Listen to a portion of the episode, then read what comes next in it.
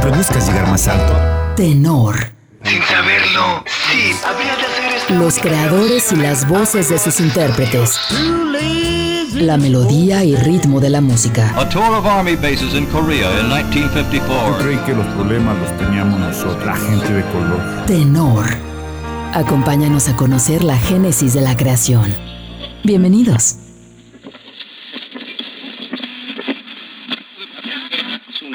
Moment forward, you will not refer to the U-2 as a reconnaissance aircraft. You're going to be taking pictures over Soviet territory.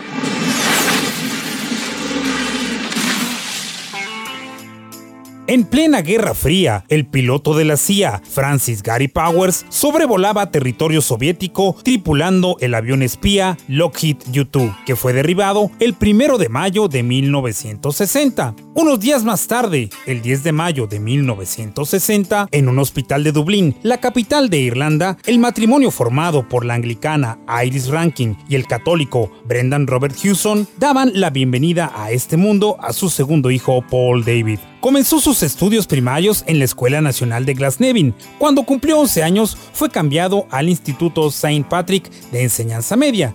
Su comportamiento lo llevó al extremo de estar a punto de ser expulsado por lanzar excremento a una profesora. En 1972, Paul fue inscrito en un centro de enseñanza media llamado Mount Temple Comprehensive School. En esos complicados años de adolescencia, Paul y unos amigos formaron una banda callejera bastante rara se hacían llamar The Lipton Village. Entre las cosas extrañas que hacían, tenían un ritual para poner apodo a cada integrante. Su amigo, Gavin Friday, comenzó a buscar cómo bautizar a Paul. Primero lo llamó Steinbeck von Heisman, pero estaba lejos de identificar la personalidad de Paul, quien cantaba a un volumen demasiado alto, tanto que Gavin decía que hasta los sordos lo escucharían, por lo que el nombre de una tienda de aparatos para personas con problemas de audición fue el elegido para ser el apodo de Paul. Bono Box. Al inicio no le era grato ese sobrenombre, pero cuando Paul descubrió que era una frase en latín que significa buena voz, fue que comenzó a tomarle aprecio. En 1974, Bono sufrió un par de reveses que lo marcarían para siempre. El primero, la muerte de su abuelo. El segundo, y más impactante, fue que durante el funeral de su abuelo, su madre se desmayó. Su padre la llevó al hospital, donde confirmarían que Iris había sufrido un aneurisma y por consecuencia un derrame cerebral. Al poco tiempo dejaría este mundo. Luego de tan sensible pérdida, Bono buscó refugiarse en el arte, tomando clases de pintura y también acudió a reuniones de un grupo religioso. En esas reuniones conoció a Larry Mullen y también a Dave Evans. Larry Mullen era un baterista que ya había pasado por algunas experiencias en grupos musicales. Tenía la inquietud de formar una banda. Su padre le sugirió que pusiera un aviso en el tablón de anuncios de la escuela que mencionaba baterista busca músicos para formar una banda. En principio, Larry hizo que pasaran los guitarristas. Dave Evans fue el tercero y el último en ingresar, ya que Larry quedó convencido de que no conseguiría algo mejor. Luego fue el turno de los bajistas, donde Adam Clayton se ganó el puesto no solo por su contundente talento, sino también por su experiencia previa en otras bandas. Por último, Larry quería una segunda guitarra y voz. Ahí llegó el turno de Bono, quien comenzó tocando la guitarra. Lo hizo mal, entonces Larry le pidió que cantara y lo hizo peor. Entonces Larry siempre acusó a su olfato de lo que en ese momento parecía una locura. Un cantante debe tener personalidad y este tipo la tiene. De esta manera se integraba Feedback. Inicialmente tocaban covers, luego vendrían los cambios de nombre llamándose The Hype. Se dice que Steve Averill, un diseñador, fue quien sugirió el nombre de U2 en honor al avión espía estadounidense Lockheed U2, que fue derribado por los rusos en mayo de 1960, justo en los días en que Bono había nacido. El nombre no les convencía del todo, pero al ver que el nombre se iba impregnando entre quienes los escuchaban, decidieron que fuera la denominación final. En 1978, U2 comenzó a darse a notar al obtener el primer lugar de un un concurso de bandas patrocinado por Paul McGuinness. Él les ofreció un contrato buscando que la disquera CBS les firmara para grabar un álbum. A final de cuentas, de forma independiente produjeron un sencillo llamado U2 3, tema que fue bien recibido en su tierra. Lograron llamar la atención de Island Records, empresa que los firmó en 1980. La compañía le presentó el tema U2 3 a Steve Lillywhite y bajo su tutela grabaron su primer álbum Boy, un disco con temas sobre la transición de la niñez a la adolescencia y la adultez que, sumados a la apasionada voz de Bono, fue la mezcla que generó un gran revuelo en torno al debut de la banda, logrando que sus sencillos tuvieran éxito en la radio universitaria. Incluso uno de ellos se colocó en el lugar 20 del Top Tracks y el 63 en el Billboard de Estados Unidos. Una canción que Bono escribió sobre la trágica pérdida de su madre. El tema en cuestión es I Will Follow. Los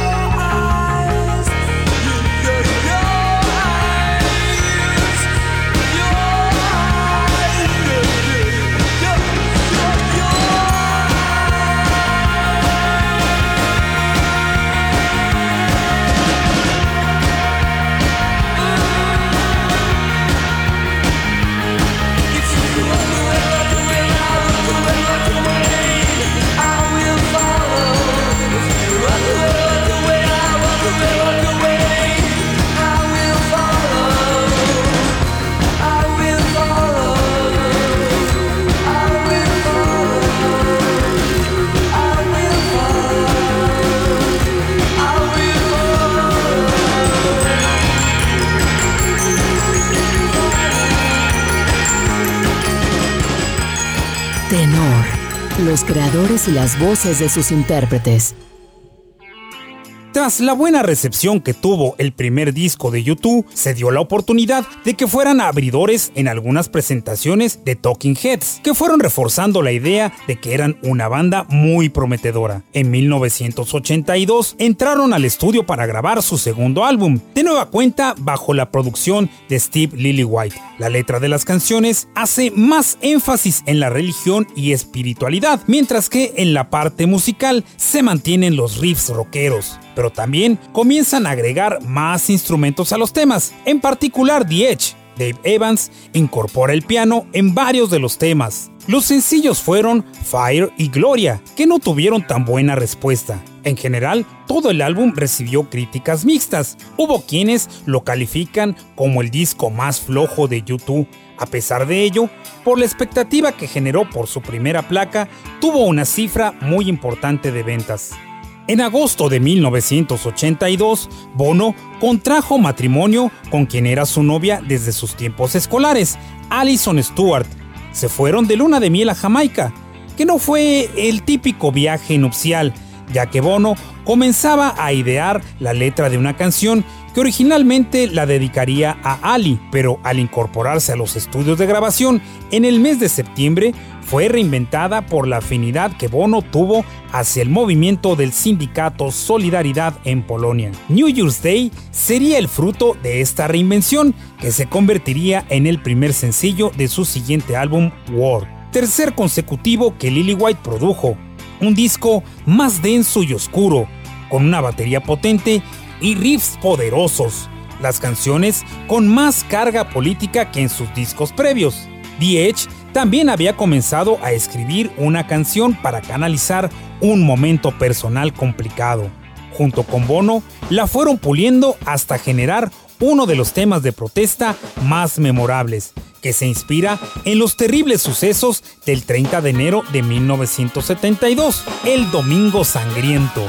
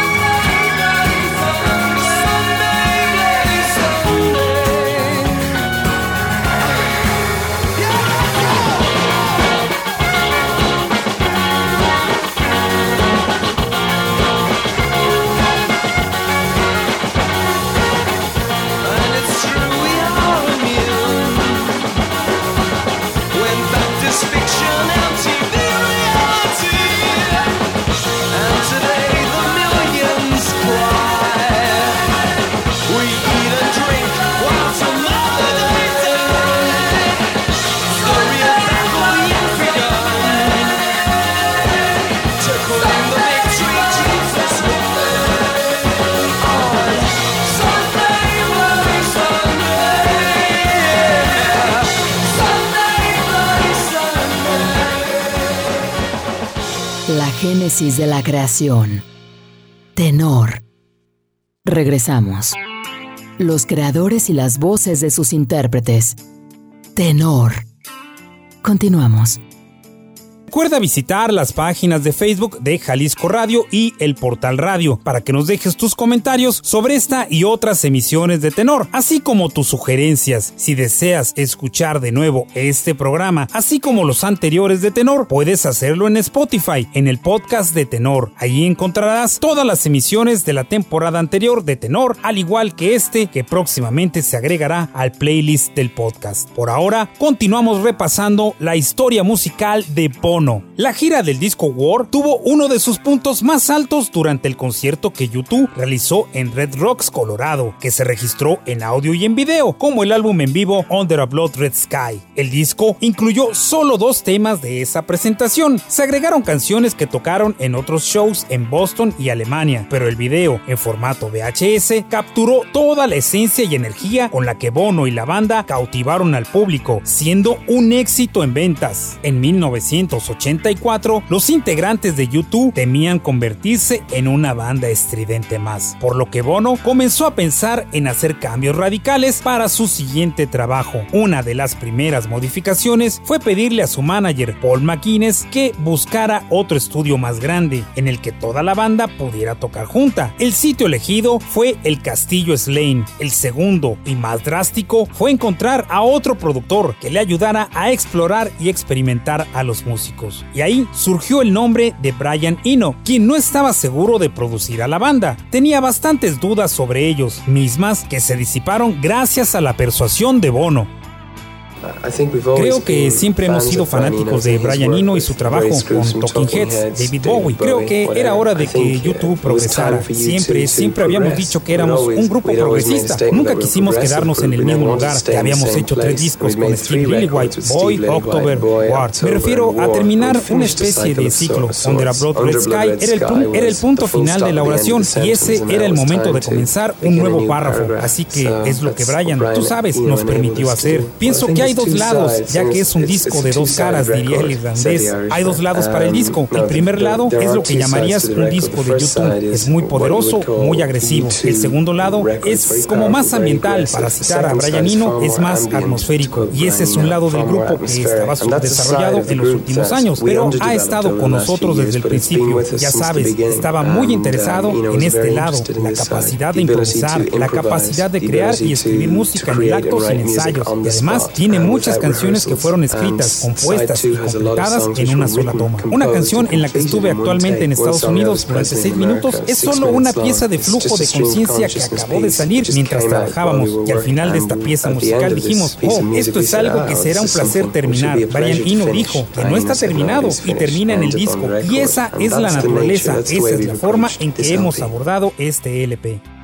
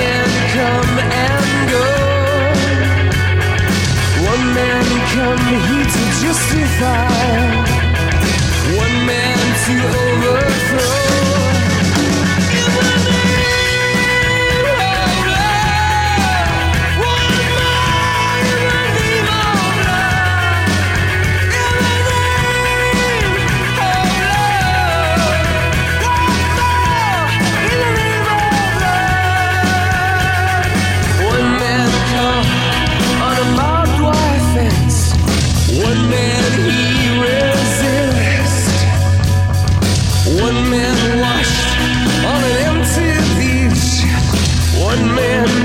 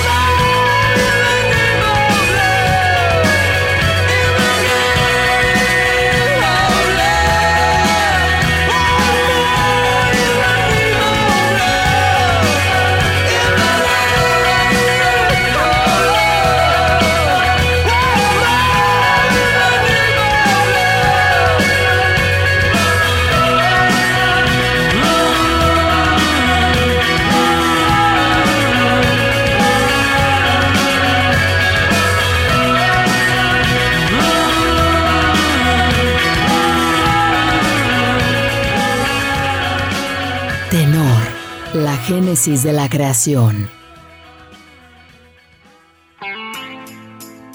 La producción de Unforgettable Fire, además de Brian Eno, también participó Daniel Lanois, con quienes la agrupación se sintió muy cómoda, por lo que estaban emocionados con la posibilidad de grabar con ellos una vez más. Previo a iniciar la confección del nuevo álbum, los integrantes de YouTube comenzaban a involucrarse en proyectos humanitarios. Adam Clayton y Bono participaron en la grabación del tema Do They Know It's Christmas y la banda completa participó del concierto Live Aid, iniciativas de Bob Geldof para recabar fondos para combatir la hambruna en Etiopía. En septiembre y octubre de 1985, Bono y su esposa Ali hicieron una visita humanitaria a Egipto y Etiopía que marcó a Bono, quien comentó, al pasar tiempo en África y ver a las personas en los pozos de la pobreza, todavía veía un espíritu muy fuerte en las personas, una riqueza de espíritu que no vi cuando llegué a casa, vi al niño mimado del mundo occidental. Empecé a pensar, puede que tengan un desierto físico, pero tenemos otros tipos de desiertos. Y eso es lo que me atrajo al desierto como símbolo de algún tipo. Esto, aunado a los viajes que por cinco años los habían llevado a recorrer Estados Unidos, comenzaron a sentar la base e inspiración para The Joshua Tree, el quinto álbum de YouTube, para el que Bono figura como el único letrista, en las que describe a dos Américas contradictorias, una mítica inspirada en la geografía del país y una real y cruda que critica la forma de llevar la política exterior del entonces presidente Ronald Reagan. Canciones memorables como Where the Streets Have No Name, I Still Haven't Found What I'm Looking For, Bullet in the Blue Sky, In God's Country, junto con el primer sencillo With or Without You, posicionaron a The Joshua Tree como el disco más vendido por la banda y obtuvieron amplio reconocimiento global, tanto de la crítica como de sus seguidores, siendo número uno en Estados Unidos y Reino Unido.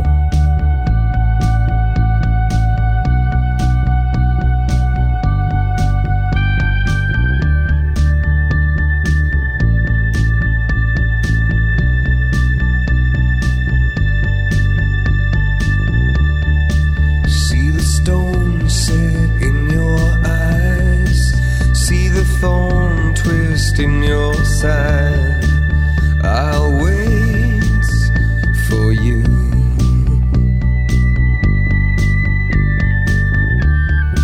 Sleight of hand and twist of fate.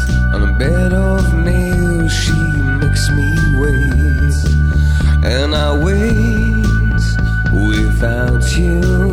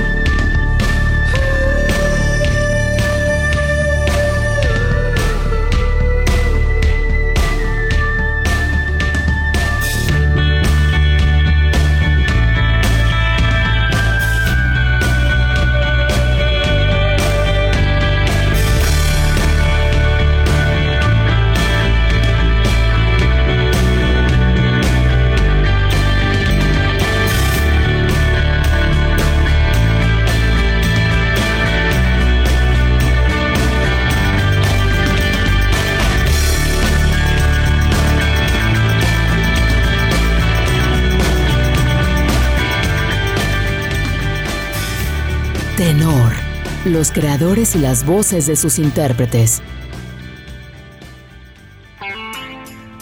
Del 2 de abril al 20 de diciembre de 1987, YouTube realizó la gira Joshua Tree Tour, de la que los integrantes decidieron se filmara un documental que lleva por nombre Rattle Hume. En el proceso grabaron algunas canciones inéditas que se sumaron a algunas tomas en concierto de temas que tocaron en esa gira. Tuvieron la oportunidad de grabar en Sun Studio, en Memphis, Tennessee, donde Elvis Presley también había grabado. Es sobre cuatro miembros, es sobre Adam Clayton, es sobre The Edge, es sobre Larry Mullen Jr., es sobre mí. Somos cuatro. Donde quiera que estemos, YouTube estará ahí.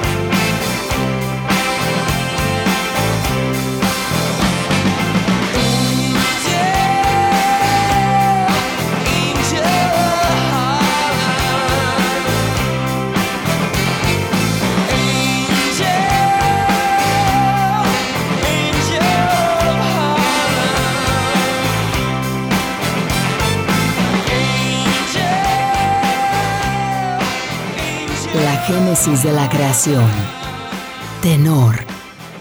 Regresamos. Los creadores y las voces de sus intérpretes. Tenor. Continuamos.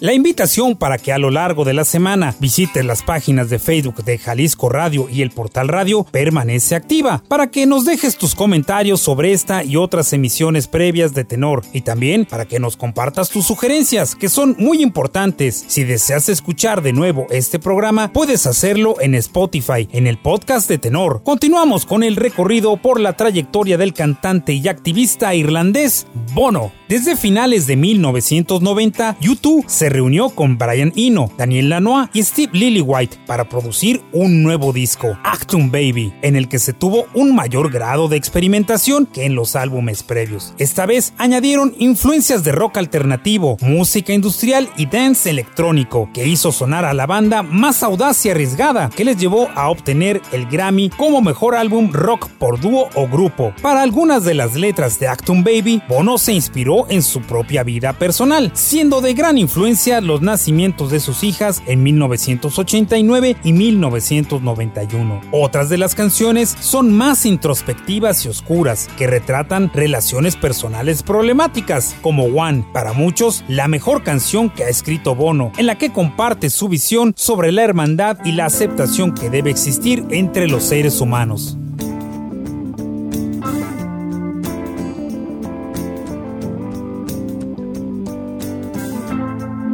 Is it getting better? Or do you feel the same? Will it make it easier on you now? You got someone to blame. You said one love, one life. When it's one need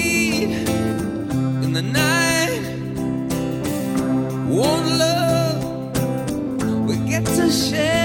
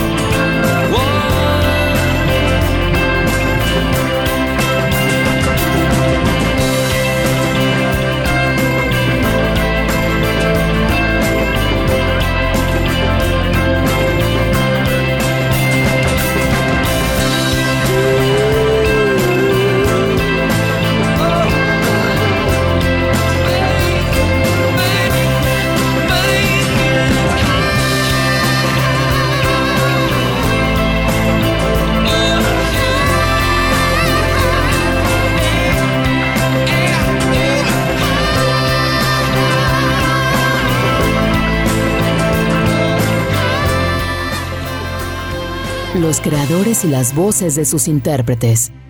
Tenor. En 1992, YouTube lanzó su gira Su TV Tour, que tuvo una combinación de efectos multimedia con grandes pantallas en el escenario, para la que Bono creó un alter ego llamado The Fly, que representaba los excesos del estrellato. Al finalizar la gira, YouTube se dispuso a grabar su octavo álbum de estudio, Su Europa, en el que reafirma la experimentación de la banda y profundizaron en el concepto de satirizar la era de la información y sus efectos en el hombre moderno. Aunque no tuvo alta repercusión comercial, sí fue bien recibido por la crítica y volvieron a obtener un premio Grammy. Vino una etapa en la que YouTube se enfocó en otros proyectos, como su participación en el soundtrack de la película Batman Forever con el tema Hold Me, Thrill Me, Kiss Me, Kill Me y el lanzamiento de un álbum bajo el nombre de The Passengers, que prácticamente pasó inadvertido. Entre 1995 y 1996 se enfrascaron en producir su noveno álbum pop que sigue con esa tendencia experimental en busca de nuevos sonidos, aunque no tuvo buenas calificaciones por parte de la crítica. Un nuevo aire se presagiaba para Bono y el resto de la banda, pero antes de esa reestructuración musical presentaron el compilado The Best of 1980-1990, que incluye un tema que Bono escribió en 1987 para disculparse con su esposa Ali por haber olvidado su cumpleaños mientras grababan The Joshua Tree. Allison les pidió que las regalías de la canción se donaran para la fundación de Chernobyl Children's Project.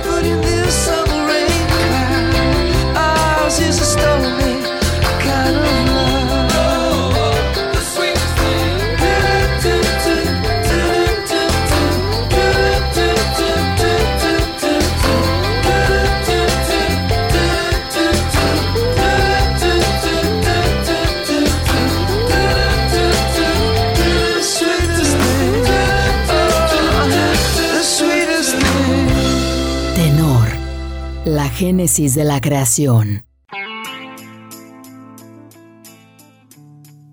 U2 retornó al sendero rockero con el álbum All That You Can Leave Behind, presentado en el otoño del 2000, para el que contaron con la producción de la dupla Ino Lanois. Con este álbum se alejaron de los sonidos electrónicos, volviendo a un rock más básico, potente y sólido. El primer sencillo fue Beautiful Day, una canción muy optimista que escribió Bono para señalar que a pesar de perder todo, se puede encontrar alegría en lo que uno tiene. El regreso al sonido tradicional de YouTube se reafirma en 2004, año en el que se publica el álbum que Bono describe como el primer disco de rock del grupo, How to Dismantle an Atomic Bomb, un disco que trata sobre el amor, la paz, la guerra, la armonía y la muerte en un mundo globalizado. Este disco les hizo merecedores de 8 premios Grammy. Tomaron un receso de 5 años para que llegara su duodécimo álbum No Line on the Horizon. En 2014 lanzaron Songs of Innocence y en 2017 Songs of Experience, que han mantenido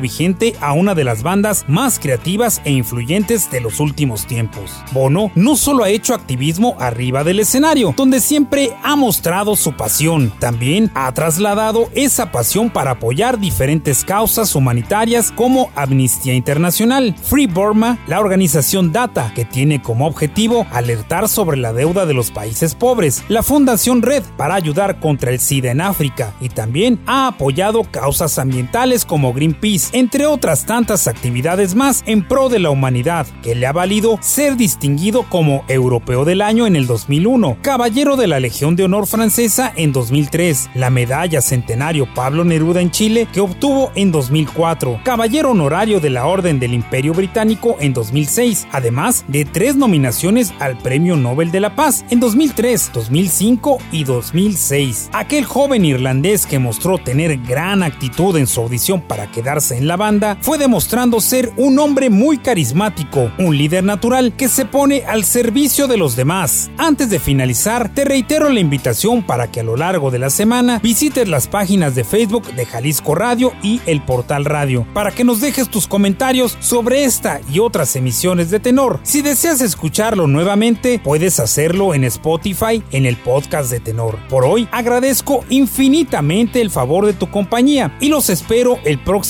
sábado para la siguiente entrega de Tenor, la génesis de la creación. Soy Eduardo Ortega, hasta pronto.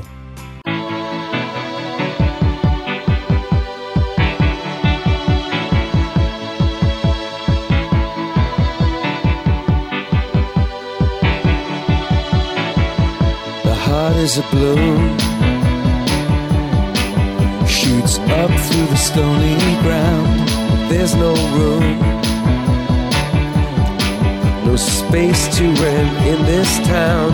You're out of luck, and the reason that you had to care, the traffic is stuck, and you're not moving anywhere. You thought you found a friend to take you out of this place. Someone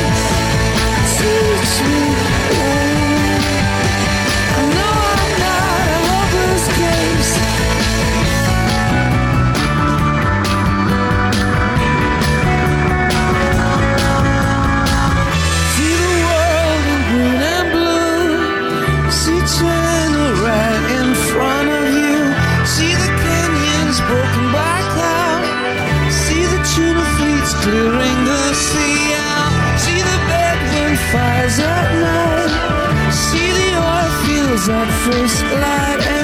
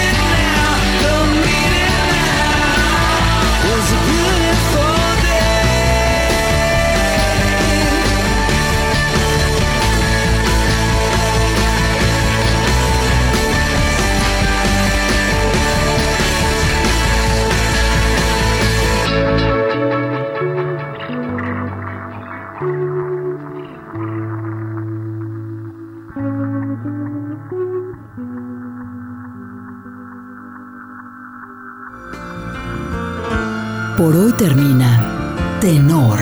Te esperamos la próxima semana en punto de las 8 de la noche. Hasta la próxima.